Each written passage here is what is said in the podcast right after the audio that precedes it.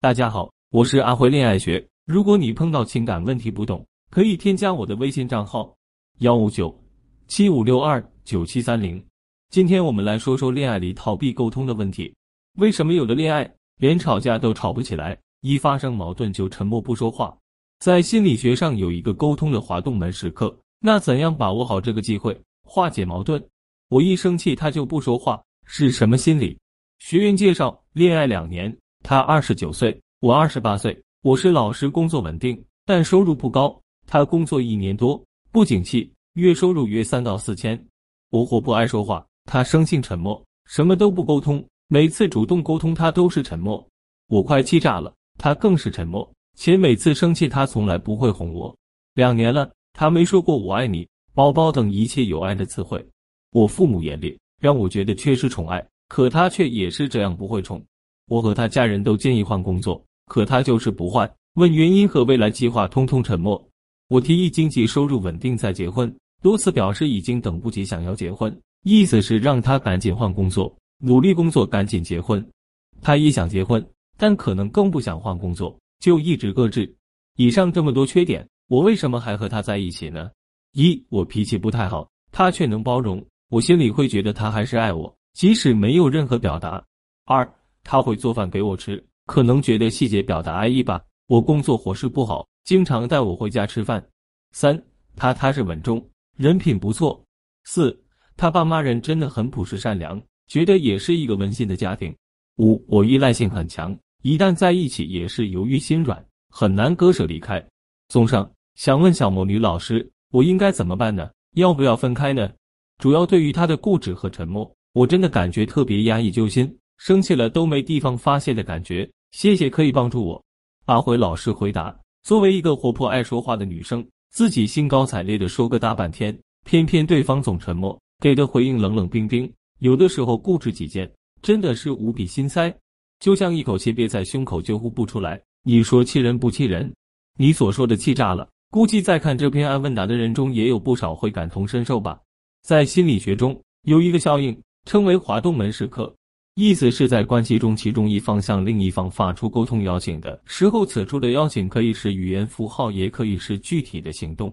另一方会采取两种应对的模式：一种是引导对方表达，或者积极响应对方的话题，这种应对策略叫面向；还有一种就是采取沉默或者消极打击的方式，不去回应对方的情绪。那么这种应对策略就叫做背向。看得出来，你的男朋友和你在一起的时候。总是采用背向的应对策略，这让发出沟通邀请的你感到无奈、愤怒还有难过。对于这样的男朋友，你一定会想：这样的男朋友还留着过年吗？你也会想：你怎么老是沉默？你又不听我的，这么固执。我跟你说话，你又不回应，暗示你又听不懂，你是不是不爱我？但是我们真的可以把这件事情归结为他不好，这样是有失偏颇的。其实呀，有很多情侣之间。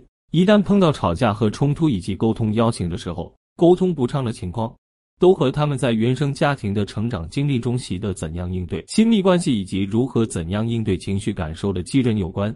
也就是说，在你的眼里，男朋友就应该有什么话你就要讲啊，你有什么事情你说吗？你同不同意我说的？你至少回应我一下呀！你不说话，我哪知道你什么想法呀？但是其实这只是你从小到大的成长环境中习得的。惯用的沟通方式而已。就目前来说，和对方完全不一样。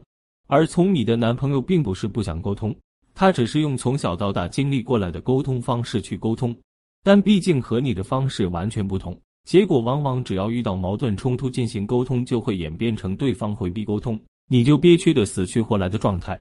其实针对这种情况怎么办呢？既然你有滑动门时刻，其实你男朋友也有啊。滑动门时刻，并非是要主动开口说要沟通或者提出问题才算是沟通邀请，其他隐秘的具体行为也可以算是沟通邀请。所以，对于你这位习惯沉默、不爱回应的男朋友，我们首先就要留意他具体行为中出现的滑动门时刻。你一定会发出疑问：他都不说话，我怎么知道他什么时候滑动门哦？如果你留意一下，你的来信中就有体现。比如，我脾气不太好，他却能包容，还有会做饭给我吃。我工作伙食不好，经常带我回家吃饭，这对于他来说就是另一种形式的沟通邀请。如果你想让双方的关系改善，或者让对方在面对你的时候更愿意告诉你内心想法，甚至愿意多少听听你的意见。从这些地方就可以尝试入手。比如，当你发脾气的时候，对方体现出包容的方式，默默承受的时候，你就可以将之理解为他的沟通邀请，而不是认为对方他从来不会哄我。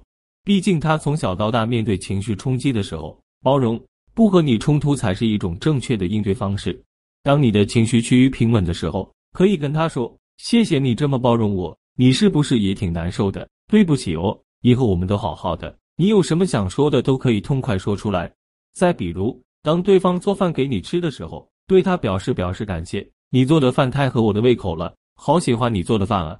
千万不要吝啬这种赞美。其实这就采用面向的方式去察觉值得感谢的部分，去建立欣赏以及尊重，是一种优质的应对。长此以往，当他每一次的滑动门时刻都有被引导情绪并给予表达空间，那么对方就更愿意积极表达或者接受你的意见。沉默未必不是好事。只是代表了一个人直面情绪冲突和矛盾的时候会采用习惯的应对方式而已，也有其他的表达爱意的方式。当你把握好时机和方法，也是能够很好的让关系有更积极的发展的。对待回避型男人的思路通常有两种：一，他应该改变；二，我来学一些沟通方面的技巧，让他敞开心扉和我交心。但扎心的真相是，这两种方法可操作性都不强，因为。一个回避型的人通常内在自带一套长久稳定运作的系统，他们内心无比固执，气死的往往是和那些他们朝夕相处的女人，所以他们很大程度上不可能会主动去心理咨询，也不大可能因为女人高超的沟通技巧就突然变得不再回避。最要命的是，一个回避型的男人常常会搭配一个对情感沟通异常渴望的女人，男人改变不了，女人忍受不了，最后女人只能去做心理咨询。一般咨询师大概思路或是这样：你为什么选回避的丈夫过一生？你渴望有灵魂沟通的伴侣，那就找一个粘人的话唠男。为什么你选了条死胡同？通常这时的回答会是：一开始他不是这样的，是他变了，他越来越回避我。但我今天想告诉大家一个你听到都会震惊的事实：其实真正回避亲密的是女人自己。如果你不相信，那来回答一下这个问题：当你的男朋友的与你异常亲密。每天都要和你黏在一起，你感觉如何？如果是刚开始咨询的宝宝，可能会觉得那也太好了，那我根本就不会来做咨询了。但只要静下心来，把这个感觉真实的带入进来，就会得出一个结论：可能会开心几天，然后就会开始不耐烦。女生看上去是要沟通，但其实会有意识的忽略男生做饭、弥补、包容脾气的前沟通信号，最终让男生越来越回避自己。就是，其实很多女人在本质上其实也是回避亲密的，而且制造出来的亲密是假的。这种语气说是亲密，不如说是控制。换句话说，咱们想要的亲密是：我希望你在时，你必须在；我不希望时，别来烦我。当这个亲密的距离是由我们自己控制，顿时安全感也就有了。